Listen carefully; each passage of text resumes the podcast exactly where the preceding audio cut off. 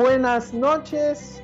Es un gran gusto recibirlos en este diálogo por la esperanza, un diálogo por la esperanza muy particular. Hoy tenemos a una invitada muy importante, a la maestra Delfina Gómez Álvarez, titular de la Secretaría de Educación Pública Federal. Para dialogar con ella nos acompaña su excelencia, Monseñor Rogelio Cabrera López, arzobispo de Monterrey y presidente de la Conferencia del Episcopado Mexicano. El tema que abordarán será el mensaje del Episcopado Mexicano a la comunidad educativa del país con motivo del próximo ciclo escolar 2021-2022. Pueden tener ustedes acceso a este mensaje en la página de la conferencia www.sem.org.mx.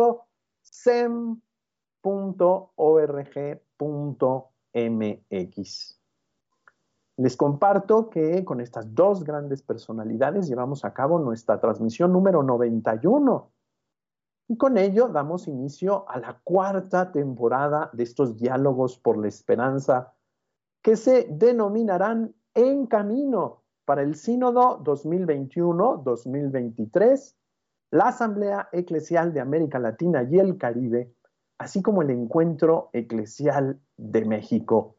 La Iglesia está viva, está en movimiento, quiere estar en una dinámica de escucha, de encuentro y de diálogo. Don Rogelio, muy buenas noches, es un gusto saludarle, bienvenido. Eh, buenas noches, eh, muy contento de encontrarme con ustedes, especialmente con nuestra invitada muy especial, la maestra Delfina. Eh, quiero dar un saludo primero a ella, pero detrás de ella hay muchas personas, maestras, maestros, niños, niñas, jóvenes, todo ese mundo educativo tan importante para usted y para todos nosotros. Le doy un saludo desde Monterrey eh, a su servidor, Rogelio, arzobispo de esta iglesia. Muy contento de saludarla y de establecer este diálogo. Bienvenida a usted y todos aquellos que bondadosamente escuchan nuestro diálogo. Muchas gracias, señor Rogelio. Me voy a permitir presentar algunos datos curriculares de la maestra de Salud.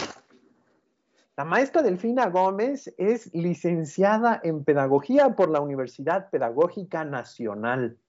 Es maestra en Pedagogía con especialidad en Planeación Educativa por el Centro de Estudios Superiores en Educación, el CESE.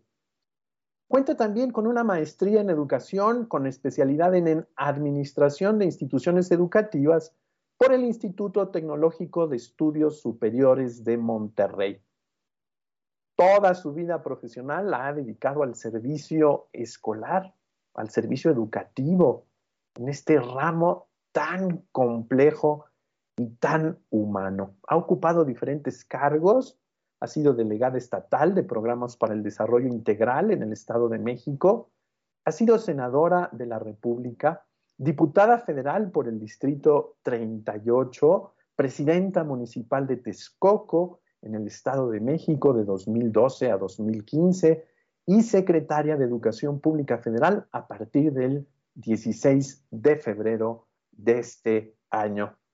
Valiente tomar la secretaría con esta pandemia encima. En su trayectoria profesional ha sido profesora de grupo en dos escuelas primarias, la doctor Gustavo Vaz, en San Pablito Calmimilolco, Chiconcuac, y también en la escuela licenciado Benito Juárez. En Texcoco fue orientador técnico de la Escuela Secundaria Oficial número 130 en Ciudad Nezahualcóyotl, auxiliar técnico también de supervisión escolar en la escuela primaria, eh, el Centro Escolar Nezahualcóyotl, subdirector escolar de la escuela primaria del Centro Escolar Nezahualcóyotl. Ha sido director escolar de dos escuelas primarias, una pública eh, este centro escolar Nezahualcóyotl y la otra, eh, una también experiencia significativa en una escuela privada, la Columbia School. Muy buenas tardes, maestra Delfina. Es un honor y un gusto tenerla con nosotros. Bienvenida. Muy amable, gracias a todos ustedes. Eh, estamos a sus órdenes. El placer y el honor es para mí. Y espero que esta, este encuentro sea uno de los muchos que vamos a tener próximamente. A sus órdenes y gracias a todos ustedes. Gracias, maestra Delfina. Eh, en esta ocasión dejaré la conducción de este diálogo al señor arzobispo de Monterrey, Monseñor Rogelio Cabrera, un servidor retomará la palabra solo para leer preguntas y comentarios de nuestra audiencia un poco más tarde, así como para concluir el programa. Señor Rogelio, le dejo los micrófonos.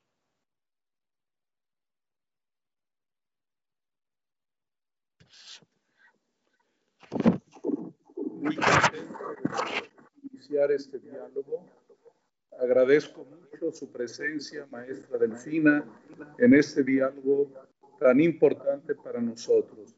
Queremos felicitarla a usted como secretaria de Educación Pública, pero detrás de usted felicitamos a toda la comunidad educativa del país, a las maestras, a los maestros, niñas, niños, adolescentes, jóvenes, padres de familia, directivos, un mundo tan importante en nuestro país que está detrás de este servicio que usted presta a nuestro país.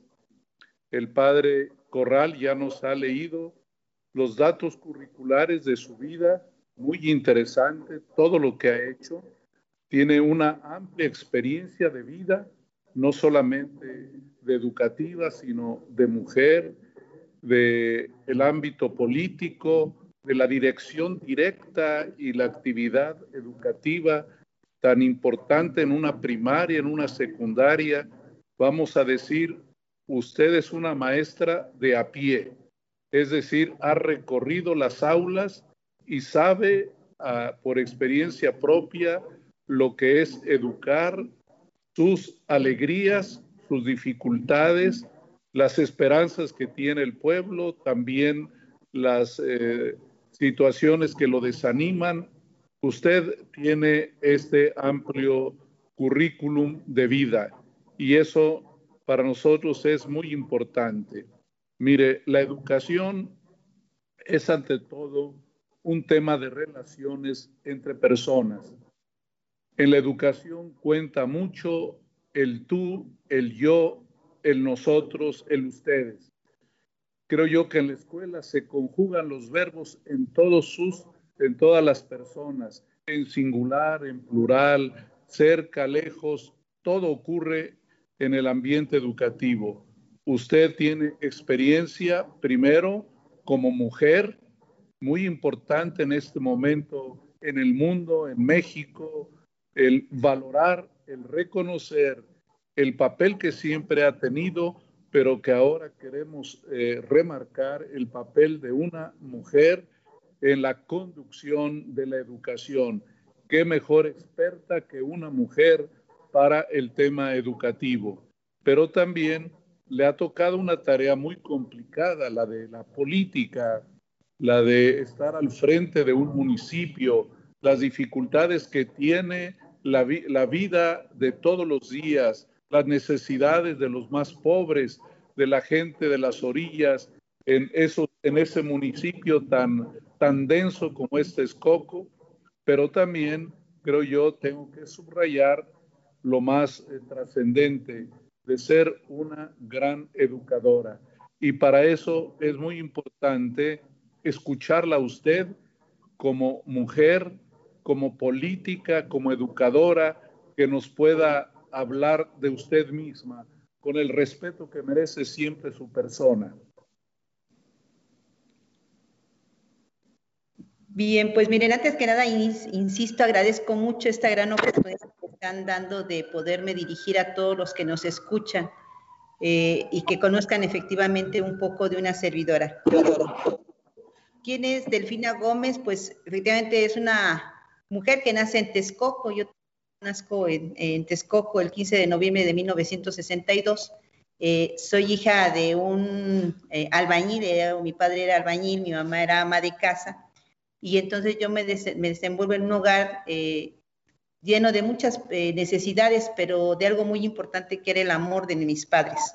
Mis padres fueron gente muy amorosa y afortunadamente en vez de tener una mamá, te tuve dos porque tenía una tía que no era casada y que se convirtió en nuestra madre. Entonces yo tuve dos mamás y eso para mí fue muy importante. Ellos, junto con precisamente mi formación, yo puedo decir que soy católica, con, mi formación, me enseñaron a que todo en la vida se lograba a través del esfuerzo, de la constancia y de precisamente una disciplina. Y gracias a ello y al esfuerzo de mis padres eh, pudimos tener los tres hermanos, somos tres hermanos, es una hermana, un hermano y una servidora. Los tres somos profesores y gracias al esfuerzo de ellos pudimos tener una carrera. Eh, ¿Qué les puedo decir de mi formación? Pues mi formación efectivamente yo estudié en escuelas públicas, eh, la primaria, la secundaria.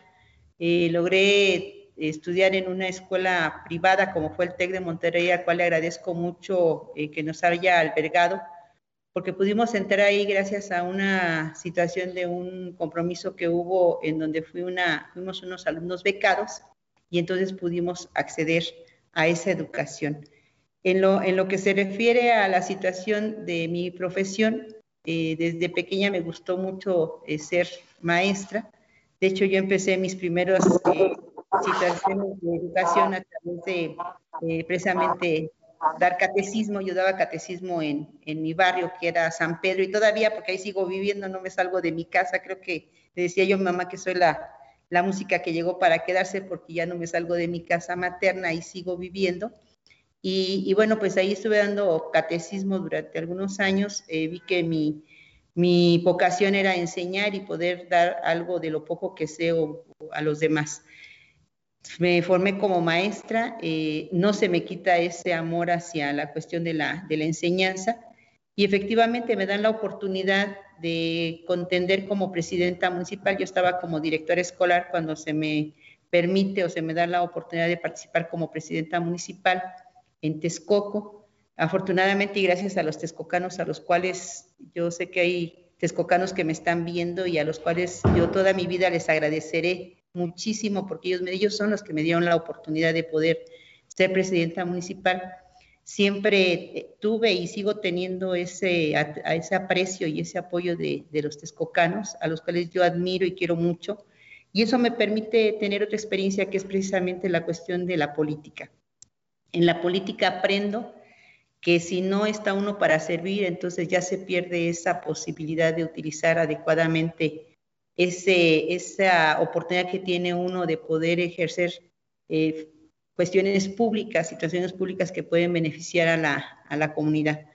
Posteriormente me proponen como diputada federal y gracias a Chimalhuacán, porque ahí me tocó hacer a mí la, este, así que mi, mi campaña, Chimalhuacán y Texcoco, y gracias a Chimalhuacán también logro, y Texcoco logro obtener el, el cargo de diputada federal y también lo agradezco mucho. Y ahorita, bueno, es, después participo como senadora y bueno, afortunadamente la gente generosamente, insisto, me, me hace favor de darme la confianza y vuelvo a ganar. Y bueno, ahorita me ponen en este cargo, o me pongo yo también, ¿verdad? En este cargo de secretaria de Educación, en la cual tengo como objetivo precisamente el, dar atención primera a lo que más me gusta, que es mi vocación de, de la enseñanza, que efectivamente me queda claro que tengo la gran oportunidad de poder incidir en temas muy importantes que son el ser humano. Partimos de que si bien el conocimiento, el aprendizaje es muy importante, pero si no hay esa parte humana, esa calidad eh, en ese ser humano que tenemos que formar, que son nuestros niños, nuestras niñas, nuestros jóvenes y adolescentes, va a ser muy difícil que logremos lo que todos aspiramos, un mundo lleno de paz, de justicia y de equidad. Por ello, yo creo que el que yo esté ahorita y que tenga esa oportunidad de poder incidir en algunas cuestiones de contenidos eh, de aprendizaje, en acciones tan sencillas que es el de servir a los demás, en poder escuchar también, que es una parte importante, poder escuchar a nuestros maestros de la sierra, a nuestros maestros de la ciudad, a nuestros niños con discapacidad, a nuestros eh, jóvenes con muchas necesidades de ser escuchados y de tener esa atención, pues podríamos perder esa gran oportunidad de poder servir. Y ahorita que se da esto de la pandemia, pues a mí me deja muy claro y me deja ese aprendizaje de que debemos de construir juntos, de que hoy más que nunca las diferencias las debemos dejar a un lado, que al contrario tenemos que ser y sumarnos a un gran esfuerzo que es precisamente el luchar contra esto que se está viviendo y poder precisamente dejarle a nuestros niños, a nuestros jóvenes un mundo mejor. Por ello yo celebro mucho este, este primer encuentro porque yo sé que puede haber más. Yo estoy dispuesta a dar cada día lo mejor de lo que pueda hacer, hacer como ser humano. Y si ustedes me preguntaran qué retos tengo como para ahorita futuro, pues precisamente uno es el poder apoyar a la gente que más lo necesita, en especial a las personas con discapacidad, que es algo que como presidenta me, tenía ese objetivo y no lo fue posible lograrlo al, al, 100. Y la otra también, pues me gustan mucho los, los animalitos, o sea, también soy eh, así como que cuidadora de animales, tengo 10 gatos en la casa de ustedes y tengo este, seis perritos y entonces andamos ahí también haciendo el apoyo a, a la cuestión de, de tener esa conciencia de tener un animal, no solamente es tenerlo, sino también cuidarlo y también hacernos responsables de ellos. Y bueno, pues ahorita que vamos a tener esta oportunidad de conocernos más, pues yo espero que en algún momento puedan venir a la Secretaría de Educación. Tengo un gran equipo, estoy muy eh, satisfecha y, me siento muy orgullosa de mi equipo. Efectivamente, tengo alrededor de 8 mil trabajadores aquí en la SEP. Eh, algunos ahorita por COVID están fuera de, este servicio, pero son gente muy profesional y que gracias a ello pues estamos sacando el trabajo adelante. Así es de que pues esta es Delfina, soy soltera, eh, yo pienso que la vocación y los designios que nos da Dios, eh, cada una tiene una misión y bueno, mi misión fue quizás ahorita estar así para poder dedicarme a lo que es mi misión, que es precisamente la educación. Sería cuanto, muchas gracias.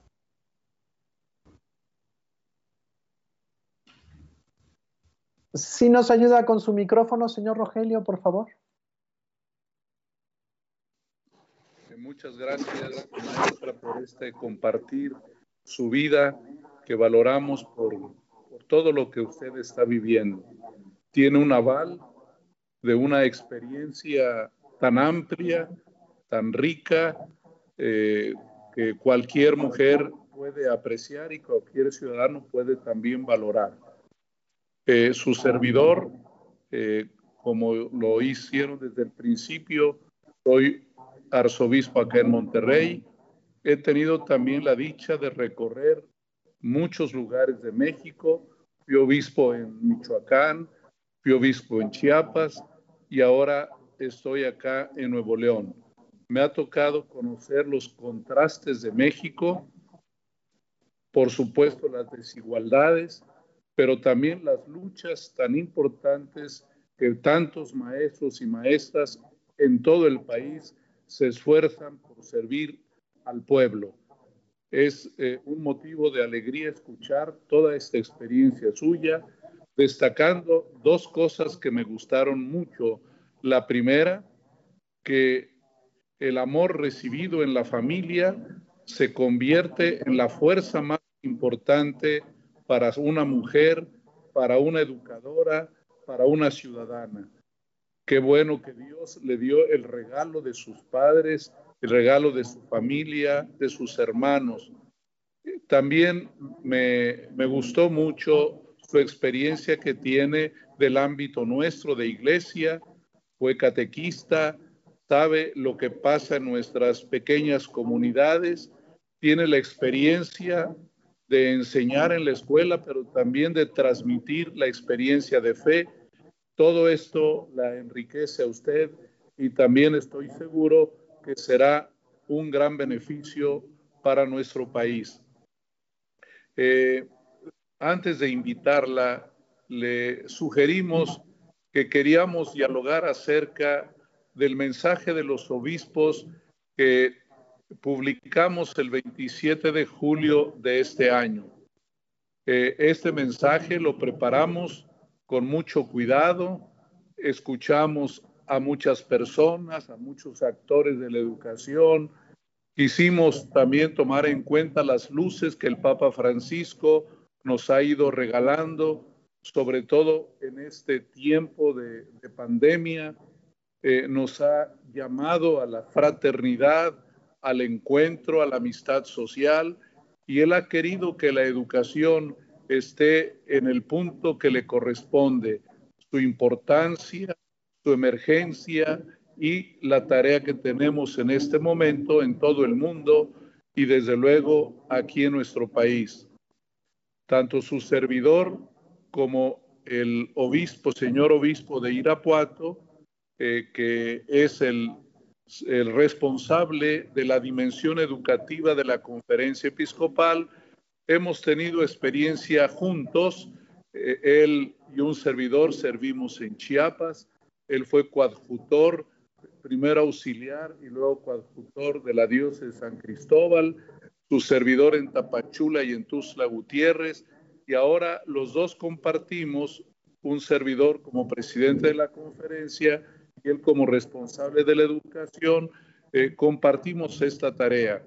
Los dos estamos convencidos que en este tiempo tenemos que escucharnos todos porque somos hermanos, porque dijo el Papa, vamos en la misma barca, todos tenemos que discernir lo que está pasando en nuestro tiempo, las llamadas que la sociedad nos hace, que los requerimientos sociales nos hacen presente y que también para nosotros los creyentes son señales que vienen de Dios y que todo eso nos ayuda a decir una buena palabra, a emitir un juicio y sobre todo lo importante es tomar decisiones. Queremos hacerle patente a usted que queremos ser siempre colaboradores. Nosotros hemos sido llamados a componer el país, es decir, a participar con nuestra actividad siempre para el bien de todos, sabiendo que el que no junta, el que no junta desparrama, como dijo el Señor. Nosotros queremos unir fuerzas, sentimientos, decisiones y sobre todo queremos compartir las preocupaciones que usted tiene como eh, organizadora eh, de este proceso educativo eh, que está emergiendo en este tiempo tan delicado de COVID frente a la educación básica, la media, la superior y tantos espacios de educación al que sirve usted en la Secretaría de Educación Pública. No podemos olvidar a los adultos, sobre todo aquellos que sufren de analfabetismo, también a nuestros pueblos originarios. Yo sé lo importante que es para ellos esta la educación.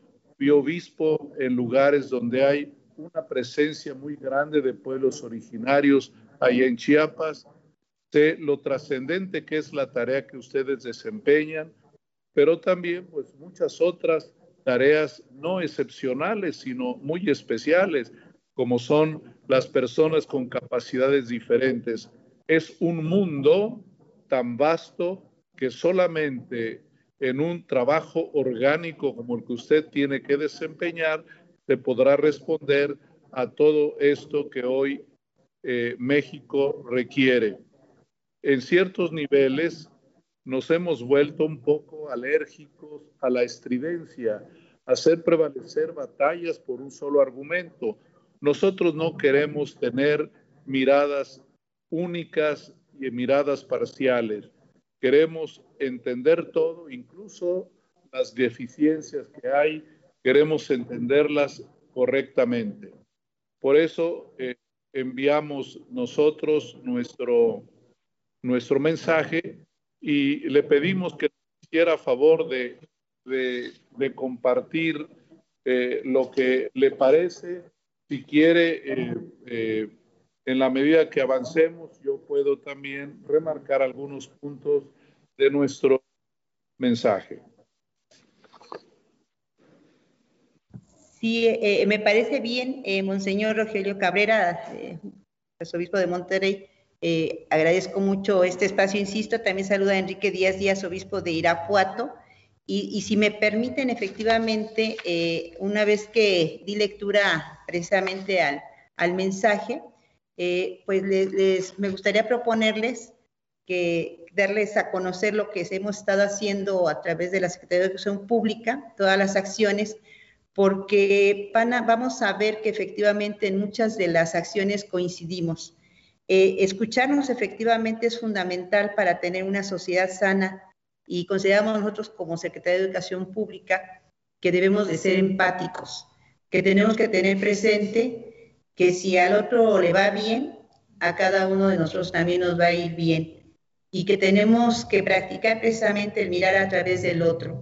Eso va a permitir precisamente una mejor comunicación y un mejor, una mejor interacción entre nosotros como sociedad, ya que somos parte de un entorno vivo y dinámico y el colectivo humano al que pertenecemos nos hace corresponsables de lo que pasa con nuestros semejantes.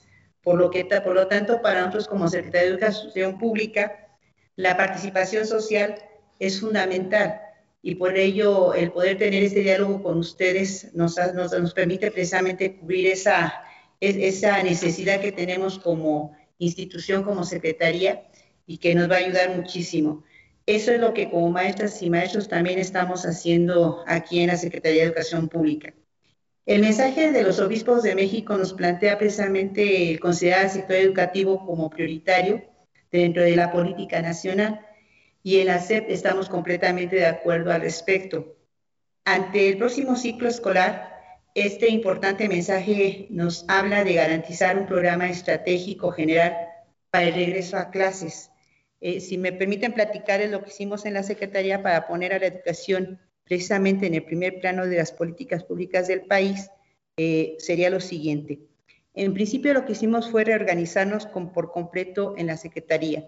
No podíamos permanecer con las mismas prácticas pues, ante esta situación de la pandemia. Se hizo esto para generar una respuesta educativa a la pandemia, sobre todo para educación básica, es decir, lo que era educación inicial, preescolar, primaria y secundaria. Fue así que surgió Aprende en Casa, que es un programa o una estrategia o herramienta que le llamamos de educación a distancia, que sirvió precisamente para continuar los ciclos escolares 2019-2020 y 2020-2021. Aprende en casa resultó ser una respuesta eficaz e inmediata ante una situación que nadie podía lamentablemente prever y que fue algo imprevisible para todos nosotros. Se adaptaron los contenidos y las metas de los programas de estudio con el fin de poder transmitirlos y complementarlos mediante la educación a distancia. Hoy, afortunadamente, ya tenemos contenidos y esperamos tener muy pronto, de acuerdo al compromiso del presidente Andrés Manuel López Obrador, conectividad universal. En cuanto a las gestiones de infraestructura, el programa también para eh, Internet para Todos proyecta, conectar casi 9.000 escuelas de educación básica. Les quiero comentar que ahorita llevamos una primera etapa.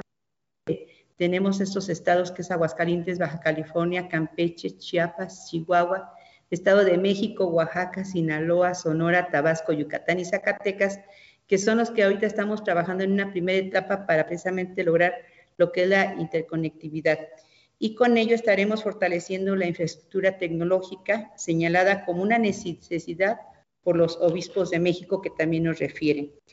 Cabe señalar que educación media, y, media superior y superior también se atendieron a la población escolar a través de estrategias como jóvenes en casa, eh, prácticas de laboratorio y trabajo en línea desde diversas plataformas. El modelo pedagógico de la universidad abierta, que también es algo muy noble, que es la Universidad Abierta y Distancia de México, es la UNADEM, demostró también ser una, una herramienta eficaz durante esta pandemia. Fue una alternativa académica eficaz, adelantada a su tiempo. Eh, precisamente el sábado pasado estuvimos en, así que en su ceremonia de, de lo que fue su, su eh, bueno, no, su, su, licenciatura que se les dio su documento, y en esta generación se titularon 916 egresados y egresadas de los cuales efectivamente 17 fueron hablantes de alguna lengua indígena, pero también hubo, fue más del 50% de egresados mujeres, 56%, y un, 40 y, un 46, 44% de hombres.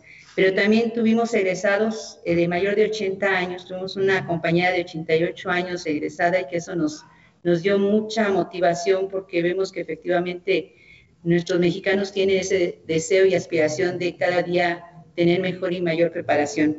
Fue un ejemplo maravilloso del deseo inagotable por aprender. Entre otros muchos saldos positivos, este proceso de educación a distancia hizo posible que el magisterio y los educandos dieran un santo tecnológico imprevisto. Les comento que más de 882 mil maestras y maestros se han capacitado en el uso de herramientas digitales. De igual manera, se ofrecieron herramientas para que miles de madres y padres de familia dieran seguimiento a los aprendizajes de sus hijos y de sus hijas. No esperábamos lograrlo con tanta rapidez, convicción y compromiso de todos los actores de las comunidades educativas, incluyendo a madres y padres de familia. La estrategia, la Aprende en Casa ha permitido que niñas y niños desarrollen nuevas habilidades autodidactas. Esto es un enorme beneficio colateral que nos llena de mucha esperanza y de mucha satisfacción. Otro pronunciamiento que, observamos era el que eh, de los obispos es que nos hablaba de la necesidad de ofrecer un esquema de vacunación a las fuerzas de la sociedad civil organizada. Ahí también les comento que recientemente se concluyó con éxito el proceso de vacunación del personal educativo del país. No solamente aquí refiero, no solamente de los maestros, sino también del personal de apoyo a conserjes, personal administrativo que laboran en las escuelas, tanto públicas como privadas. Yo estuve presente en centros de vacunación en diversos estados como fue Chihuahua, Estado de México, Jalisco, Nuevo León, Sonora, así como Tlaxcala y Veracruz. Atestigué el ferviente deseo de miles de maestros y maestras por regresar a las aulas y al vacunarlos sabíamos que estábamos cada vez más cerca de lograrlo. En este proceso se vacunó a casi 3 millones de personas. Con esto dimos un gran paso para garantizar precisamente el regreso seguro a las aulas. Esto se hizo precisamente con el apoyo de la Secretaría de Salud, de la Secretaría de Relaciones Exteriores, de la Secretaría de Seguridad Pública y Protección Ciudadana, y sobre todo con el apoyo de universitarios, docentes y muchos jóvenes estudiantes voluntarios más. Algo que a mí me, llamó la atención y de verdad me motivó fue el gran entusiasmo que nuestros universitarios eh, dieron en estos procesos de vacunación, que fue de manera eh, no obligatoria. Los chicos iban con toda la emoción y, a mí como maestra me emocionaba porque yo pensaba que muchos de estos jóvenes que ahora nos cuidaban nosotros como maestros fueron precisamente nuestros alumnos y verlos ya como universitarios y con esa calidad de, humana de poder atendernos, a mí lo personal me emocionó y lo agradezco mucho. A la par, por fortuna, también ya se inició la vacunación a millones de jóvenes de 18 a 29 años que ya ahorita estamos en ese proceso. Y que también, al igual como nos ha señalado nuestro eh, presidente, él lo que quiere es que efectivamente todas las secretarías estemos unidas y correlacionadas para el logro de un objetivo que es servir a los demás. Con esto, la población mayor de edad muy pronto habrá de concluido su proceso de inmunización contra la enfermedad del COVID-19. Esto forma parte de una estrategia nacional del Gobierno de México para retomar las actividades escolares de manera presencial. En otros niveles educativos se establecieron convenios para enfrentar los retos impuestos por la pandemia. Nos queda claro que tenemos que estar, como decían ustedes, unidos y trabajando de la mano y por lo tanto se han celebrado convenios y reuniones con el fin de mejorar los servicios educativos a nivel nacional con las siguientes instituciones. Firmamos un convenio con Semarnap, Educación Ambiental, un, convenio de directrices con mujeres, que es la cultura de la igualdad entre mujeres y hombres, y precisamente con la UNAM en materia de educación superior. Con la Semarnap se celebró un convenio de colaboración para desarrollar programas de educación ambiental para la sustentabilidad.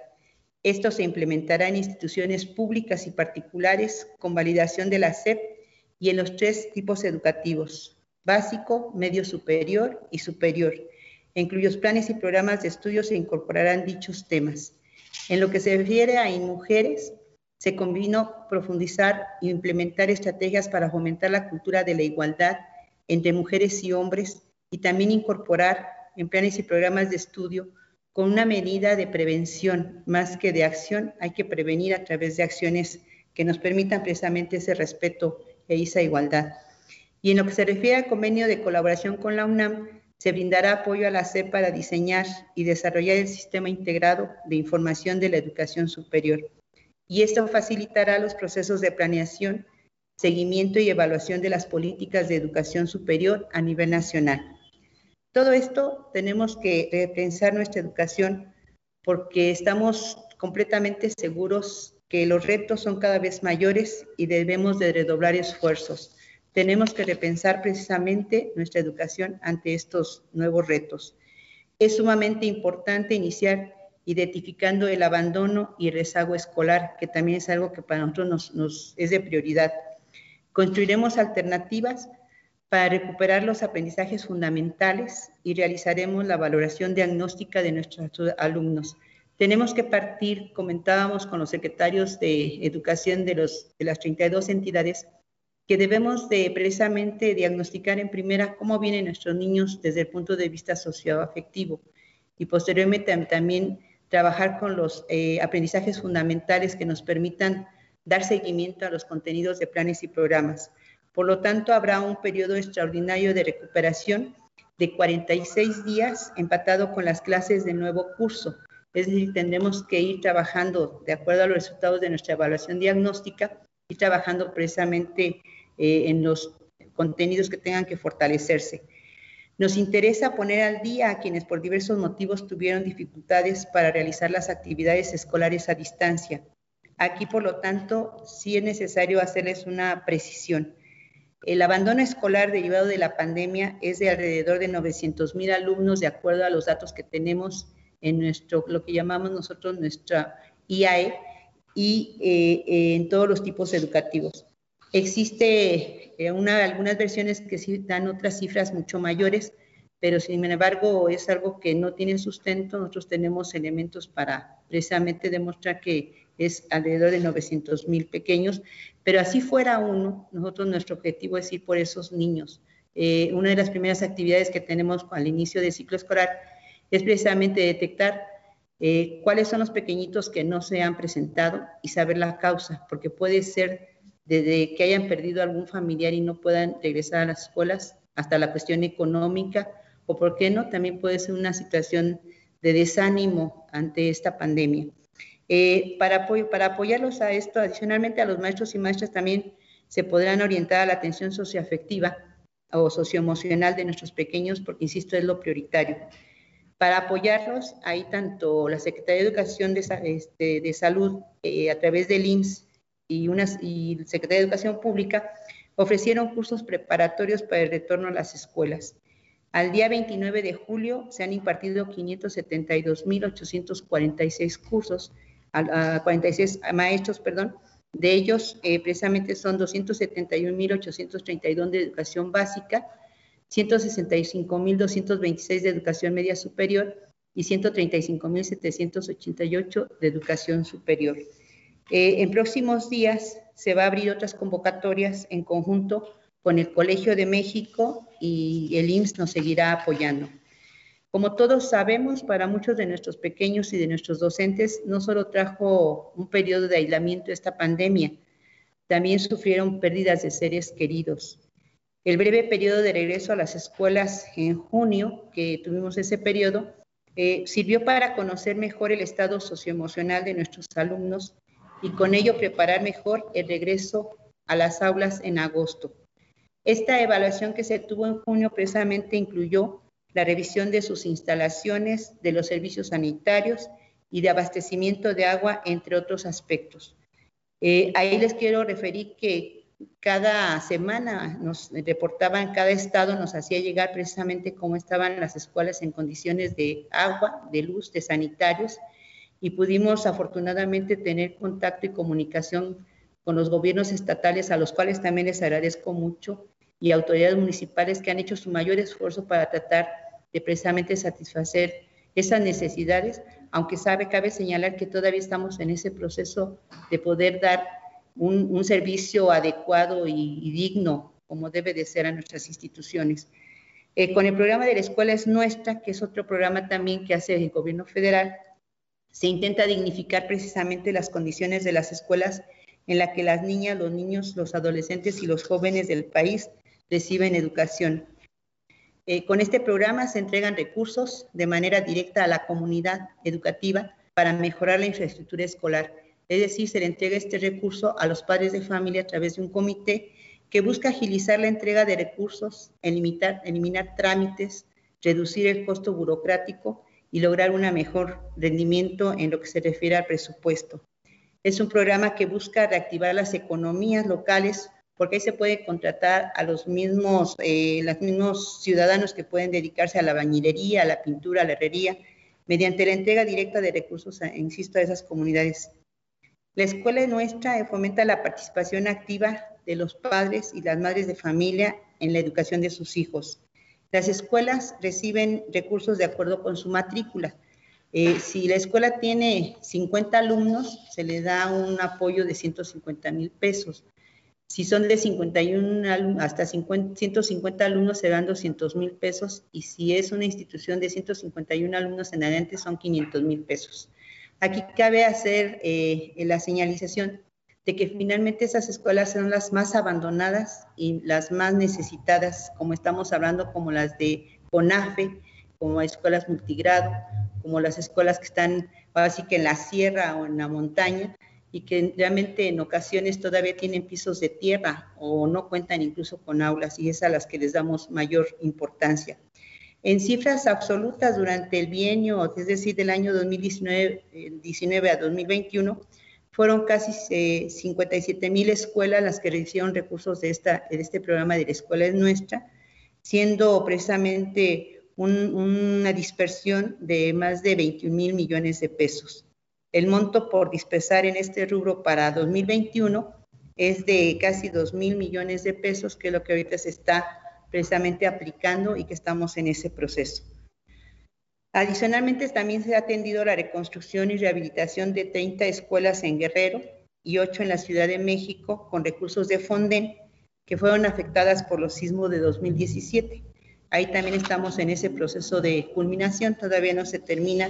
Estamos solicitando a los gobiernos estatales que ya vayan concluyendo la aplicación de ese recurso y asimismo a través de convenios de colaboración con distintas fundaciones se llevó a cabo la reconstrucción y rehabilitación de 19 planteles durante 2020 y 2021, también a quien agradecemos precisamente a esas fundaciones.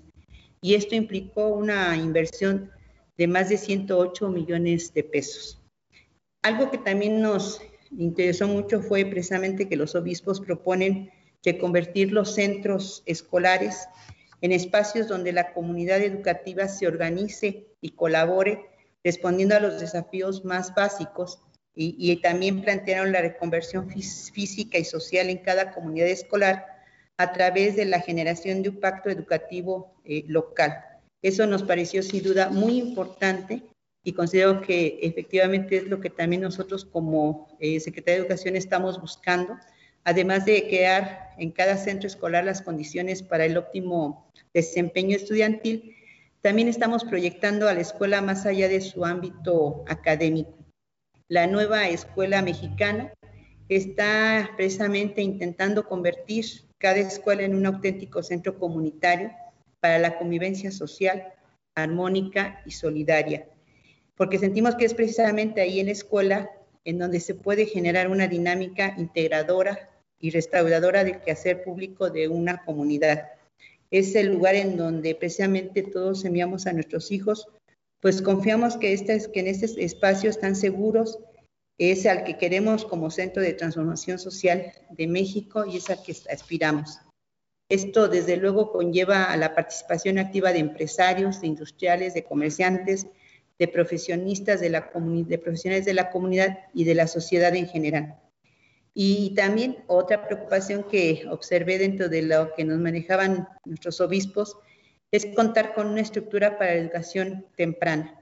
Desde el principio, eh, precisamente el presidente Andrés Manuel López Obrador estableció una estrategia que concibe una cobertura educativa universal que va desde la educación inicial hasta la superior. Incluso ya se registró precisamente en nuestra Carta Magna y coincidimos en que la atención a las niños y los niños desde sus primeros años de vida es la base para contar con una sociedad justa, democrática e igualitaria.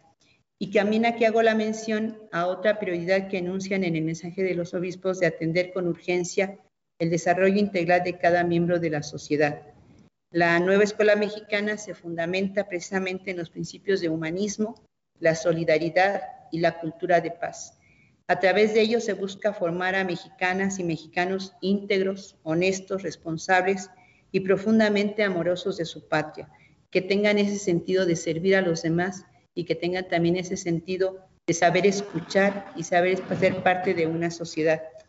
Es nuestro compromiso ineludible rescatar el sentido trascendental del ser humano, dignificar su vida y revalorar su papel solidario en la sociedad. Es a través de la educación que lograremos en unidad construir una sociedad justa, solidaria y pacífica.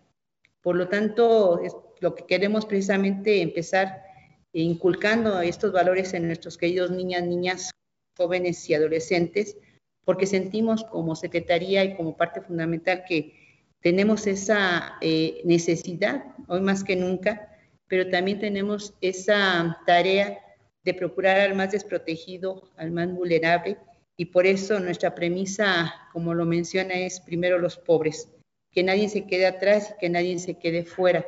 Y eso es parte fundamental de lo que tenemos como Secretaría de Educación Pública.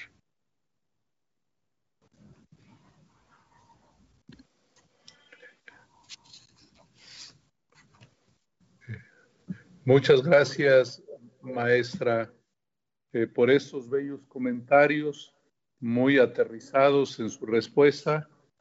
Eh, sabemos lo que ha significado especialmente para México esta pandemia, que ha tenido un alto grado de dificultad, pero también ha sido una oportunidad. Una dificultad porque somos testigos del abandono de la escuela, de los rezagos educativos, pero también se ha abierto una oportunidad. Creo que los jóvenes tienen deseos de volver, los niños y las niñas tienen mucho entusiasmo de continuar en su escuela, lo cual garantiza que hay cariño escolar, que hay amor a la escuela en los mexicanos, pero nos, ahora nos tenemos que enfrentar a este momento y a esta decisión el señor presidente de la República aseguró ante todos nosotros que en el mes de agosto, a finales, iba a, eh, volver la escuela presencial. Él dijo, ya sea que llueve, truene o relampaguee, ¿verdad? Quiere decir que habrá un, hay un esfuerzo muy grande para ver cómo sí regresan a la escuela, ¿verdad? Creo yo que eh, esta es este es el mensaje que ha enviado el señor presidente a todo el país. Somos testigos, usted y nosotros, de la gran controversia y de la oposición de unos y de otros. Muchos papás quieren regresar, otros tienen miedo, pero como quiera, aquí viene una decisión que desde luego pasa a través de la prudencia pero también a través de la insistencia de que no se puede retrasar más ese momento. Yo quisiera que nos dijera como último comentario de este diálogo, eh, cómo ve el retorno a clases. Ya estamos a un poco menos, un poquito más de 15, 17 días de ese plazo tan importante para ver si retornarán. Sobre todo nos preocupan los niños y las niñas a nivel primaria y secundaria. Tengo entendido que ya muchas universidades están haciendo ya un entrenamiento para regresar con todos los protocolos, con eh, los eh, programas híbridos, pero los niños y las niñas es un reto muy importante por la sensibilidad de los hogares. Eh, maestra, ¿qué nos puede decir? ¿Cómo ve el panorama que ya está muy cercano? ¿Es posible? Eh, ¿Cómo ve eh, el ambiente en el país sobre esta decisión que desde luego también corresponde a los gobiernos locales, especialmente los gobiernos estatales? Pero el gobierno federal creo yo que ha mandado una señal que conviene escucharla. ¿Qué nos dice, maestra, sobre este retorno a las clases presenciales o híbridas o mixtas, como se le quiera llamar? Sí, gracias. Sí, efectivamente, coincido con usted totalmente. Es, es, un reto enorme el que tenemos, eh, no solamente la Secretaría, sino a nivel social. Y en lo que se refiere a la SEP, pues sí, tiene ante sí una de las tareas más desafiantes de su historia, que es el regreso a las escuelas. Eh, nosotros manejamos que es el regreso a las escuelas porque finalmente las clases siempre siguieron si bien hubo ese cierre de, escuelas, eh, el sistema educativo nacional no suspendió eh, clases como tal. Hubo eh, la suspensión de labores presenciales y por lo tanto, bueno, no se interrumpieron esta, estas clases a lo largo de 16 meses. Está claro que la educación en México, a diferencia de otras importantes actividades, pues la SEP siguió adelante. Cerraron centros comerciales, cerraron tiendas, almacenes, expendios, centros culturales, de entretenimiento, pero finalmente la educación siguió aun cuando los planteles cerraron. Y esto se logró precisamente a través de las estrategias, como les mencionaba hace rato, lo de Aprende en Casa para educación básica o Jóvenes en Casa para educación media superior, pero sobre todo, la verdad, esto siguió por el profesionalismo y el amor que tiene el docente hacia su, precisamente su labor educativa por el apoyo de los padres de familia. Esta continuidad del sistema educativo nacional pues fue uno de los factores que permitieron precisamente plantearnos ahorita un inminente regreso a nuestros planteles. ¿Y por qué decimos que el retorno a las, escuelas o a las aulas, como se ha comprobado, pues miles de, familias mexicanas, pues vemos que no solamente una escuela es un espacio formativo, las escuelas de México son segundo hogar para nuestras niñas, niños, adolescentes y jóvenes, como lo ha dicho nuestro presidente Andrés Manuel López Obrador. En no pocas ocasiones, las escuelas se convierten en un ambiente en donde nuestra niñez y nuestra juventud experimentan mayor armonía y entendimiento con su entorno. Cuando me pregunto por qué se debe de regresar a las escuelas es precisamente porque nuestros niños necesitan tener un espacio amigable y propicio para socializar. Necesitan un cobijo para minar el estrés y la posible violencia que pudieron sufrir durante los largos meses de la pandemia necesitan regresar con todas las precauciones totalmente de acuerdo que hemos aprendido y que debemos seguir inculcando en sus actividades académicas y lúdicas. El regresar al juego y a la convivencia con sus compañeras y compañeros garantiza precisamente una mejor calidad en lo que se refiere a la parte afectiva del, pequeño. Necesitan ser atendidos en aspectos socioemocionales que forman también parte de su educación y que en estos momentos son cruciales. Yo les puedo decir que durante mi experiencia en las aulas, en casi dos décadas, como maestra ante grupo de diversas edades, conocí la parte emocional que tiene la escuela como núcleo integrador. Yo le decía a mis maestros cuando era directora que para muchos niños la escuela es una lucecita que tienen durante todo el día. Hay pequeñitos que todo el día pueden estar viviendo de violencia, de agresión, y que cuando llegan a, la escuela es un remanso de paz para ellos y una posibilidad de ver otro tipo de, de precisamente interacción. Sé también que nuestras niñas y nuestros niños necesitan desarrollar o retomar hábitos de conducta saludables y equilibrados. Es previsible que problemas de salud que afectan a nuestros alumnos de educación básica, como la obesidad, que es lo que ahorita ya se está observando, se estén incrementando eh, a nivel crítico precisamente por esta, como, como estado de esta pandemia. El sedentarismo, la poca o nula actividad física y la adicción a las herramientas digitales también pueden convertirse en fuente de, graves problemas de salud. Por lo tanto, debemos instruir y educar a nuestros niños de manera integral, transmitir la importancia de la, de la salud física y mental, así como la gestión, de la gestión de sus emociones.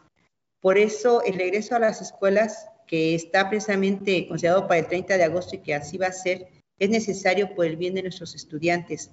Esto se logrará con la participación de madres y padres de familia, con el compromiso que siempre han mostrado el magisterio y las autoridades educativas estatales. Aquí quiero comentarles que en estos días ya hemos tenido la participación de padres de familia en lo que le llamamos nosotros los tequios, que van los padres con sus propias herramientas, que es precisamente su escoba, su cubeta, su eh, jerga, lo que tengan para hacer la limpieza, porque finalmente ellos también ya desean que sus pequeños tengan esa posibilidad de tener lo que es la instrucción a través de manera presencial. El regreso a las escuelas, claro que se realizará con respecto con mucho respeto a la decisión que cada familia tome para evitar enviar o no a sus hijos, como lo ha manifestado el señor presidente. Él ha dicho nada por la fuerza, todo por la razón, pero sí hacemos esa invitación a que se participe en ese regreso a clases y ese regreso a las escuelas es voluntario para los alumnos. Para nosotros como docentes ya estaremos ahí atendiendo a quien llegue, porque finalmente las escuelas se abrirán precisamente el 30 de agosto. La escuela estará abierta para quienes deseen y decidan regresar. Sabemos que efectivamente el miedo es algo que no solamente a los padres de familia, sino a nivel eh, nacional y, por qué no decir, a nivel mundial, tenemos como seres humanos. Todos los seres humanos tenemos lamentablemente o afortunadamente ese sentimiento del miedo, del temor, pero también el temor o el miedo no nos puede paralizar. Si nosotros seguimos eh, esperando a que esto se, se vuelva ya algo normal, tardaremos mucho tiempo porque lamentablemente esta pandemia no tenemos realmente una fecha que nos pudieran decir va a terminar en tal momento y por lo tanto como sociedad tenemos que irnos adecuando y tenemos que ir dando atención precisamente a, con medidas de, de, un protocolo de seguridad, pues ir dando seguimiento a nuestra vida pues social. Por lo tanto, hemos considerado que eh, invitamos, y yo a través de este medio quiero invitar y convocar a los compañeros maestros a que de verdad nos unamos y hagamos lo que siempre hemos hecho con ese amor y esa vocación de estar al servicio de nuestros niños y nuestros jóvenes que hoy más que nunca nos necesitan. No es una necesidad o una necedad el que se quiera regresar, es de verdad algo que ya es urgente y por lo tanto tendrá que, tendrá que hacerse. Y hemos eh, tomado algunas medidas precisamente para apoyar a los padres de familia, como es, por ejemplo, el uso de uniformes, que, no, que es opcional, va a ser opcional, por lo que las familias no están obligadas a comprar uniformes nuevos. También, si es posible, se pueden reusar los útiles escolares del ciclo escolar anterior. Y también les invitamos que para tener una vida saludable es recomendable insistir a, precisamente a nuestras madres y padres de familia en dar a sus niñas y a sus niños un refrigerio desde casa como frutas, sándwich, gelatina, agua natural o agua de frutas. Recordemos que esto pues es más seguro y más, y más barato. Y yo creo que todo esto nos va a permitir precisamente junto con el protocolo, porque se tiene un protocolo de regreso a clases donde está lo de uso de cubrebocas, la sana distancia, el lavado de manos, eh, lo que es la cuestión de que se hagan los filtros. Eh, hablamos de tres filtros, que es precisamente que la madre o padre de familia que vea que el pequeñito tiene alguna situación en casa como temperatura o un malestar, inmediatamente nos hable precisamente por teléfono para dar eh, la, la, información de que no asiste su pequeño por alguna situación a la que ahorita referí. El segundo filtro es que entrando antes de entrar a la escuela se tomará precisamente lo que es la temperatura y se checará que el niño lleve su cubreboca y en el salón de clases lo mismo pasará que se le estará monitoreando al pequeño sobre estas medidas. Considero que si todos participamos y hacemos lo que nos toca a cada uno, podremos precisamente enfrentar esta parte del regreso a clases de manera segura. Eh, muchísimas gracias, maestra especialmente de este punto que toca mucho al corazón y a la mente de las, de las personas, de las familias. Usted ha remarcado algunos criterios para este retorno a las escuelas, que sea prudente, que sea voluntario, que se respeten los protocolos con mucha disciplina, pero también que es necesario, que los niños y las niñas lo necesitan pero siempre dejando a los padres de familia, sobre todo cuando son menores de edad, dejar a ellos la decisión. Creo yo que esto es muy conveniente y también cada padre de familia, mamá, papá, los que estén en casa, pues que evalúen y vean lo más conveniente. Como quiera, eh, el país y la Secretaría de Educación Pública ya tendrá las puertas abiertas de las escuelas. Eh, creo yo que con el tiempo, yo espero que para allá por octubre, noviembre, ya con la experiencia de los primeros meses, también muchos se animen a regresar a las aulas. Muchas gracias. Eh, eh, maestra Delfina. Le dejo la palabra al padre Corral. Con mucho gusto, eh, quisiera leer, son muchos los saludos, los comentarios, las felicitaciones, las inquietudes, por supuesto, eh, de muchos, muchos de nuestros, eh, las personas que están participando en las distintas redes sociales. Voy a leer algunos, muchos saludos de los institutos, del Instituto Agustiniano del Estado de México, eh, Carla Viviana Galván del Seminario Mayor de Texcoco, de la Dirección Académica, le manda un saludo a la secretaria.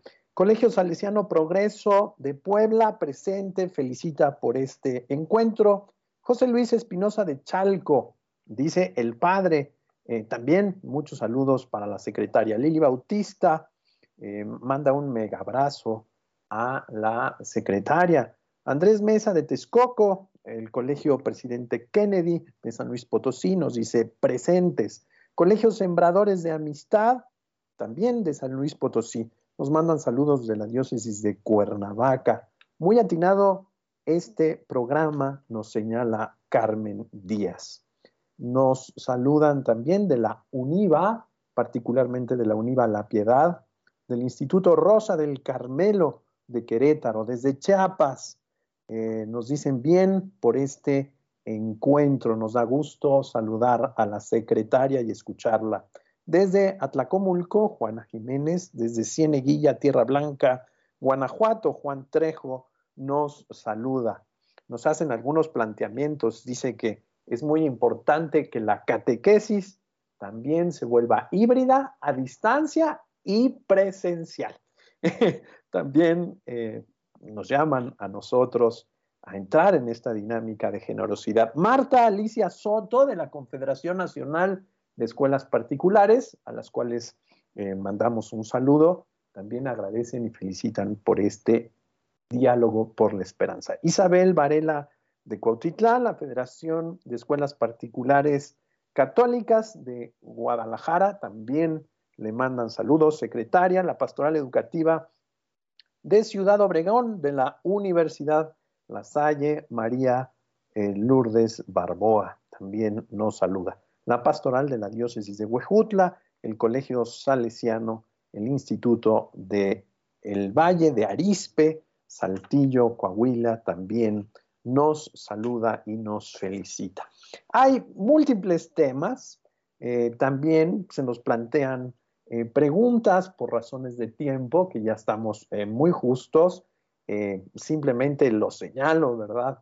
nos hablan del semáforo, de la cuestión de esta vacuna cancino, nos hablan también de la cuestión de la formación sobre temas de vida, familia, matrimonio.